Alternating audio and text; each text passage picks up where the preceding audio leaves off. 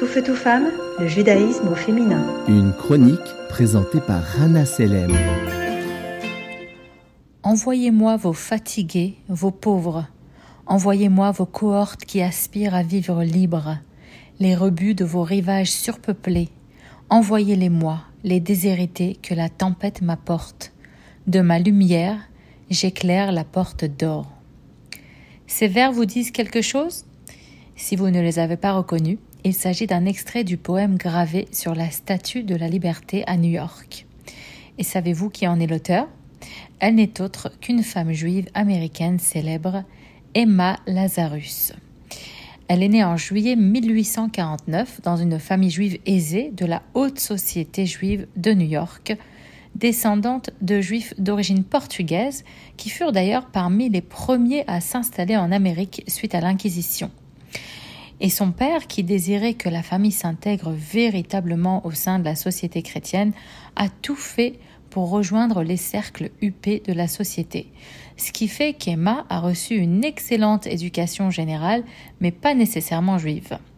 Néanmoins, Ceci ne l'a pas empêché d'être très fier de ses origines séfarades, ni encore de se sentir directement concerné par le sort de ses frères et sœurs juifs à travers le monde. Dès son plus jeune âge, Emma montra un talent exceptionnel pour l'écriture et la poésie.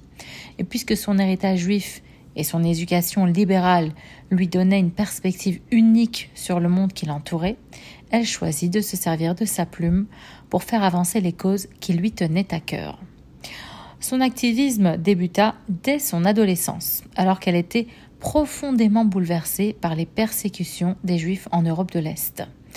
Et bien qu'elle fit partie des cercles, cercles, très privilégiés de la société, elle s'engagea elle-même dans des œuvres de charité et des efforts visant à aider les immigrants juifs arrivant aux États-Unis ce qui met en lumière sa conscience sociale et son attachement à sa communauté. D'ailleurs, ce qui la rendit célèbre fut son engagement justement envers les droits des immigrés et son plaidoyer passionné en faveur de l'égalité. Et comme je l'ai mentionné un peu plus haut, son poème Le Nouveau Colosse fut gravé sur le socle de la Statue de la Liberté en 1903. Cette œuvre emblématique incarne son idéalisme et son appel à l'accueil des opprimés du monde entier. Je voudrais prendre une petite pause et vous rappeler qu'à cette époque, c'est-à-dire à la fin du XIXe siècle, les femmes poètes n'étaient pas aussi respectées que leurs confrères masculins, même si elles possédaient un talent irréfutable. Et en tant que femme juive dans une société dominée par les hommes et souvent hostile envers les minorités, Emma défia toutes les conventions de son époque. D'ailleurs, le fait que son poème fût choisi pour être gravé sur un site aussi emblématique témoigne de son succès et du respect qu'elle a gagné de tous ses contemporains. Malheureusement, Emma décéda prématurément à l'âge de 38 ans, laissant derrière elle un héritage impressionnant.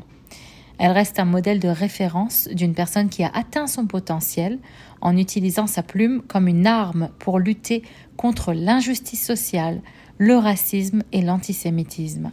Mais le plus important, c'est qu'elle accomplit tout cela sans oublier de célébrer la richesse de l'identité juive.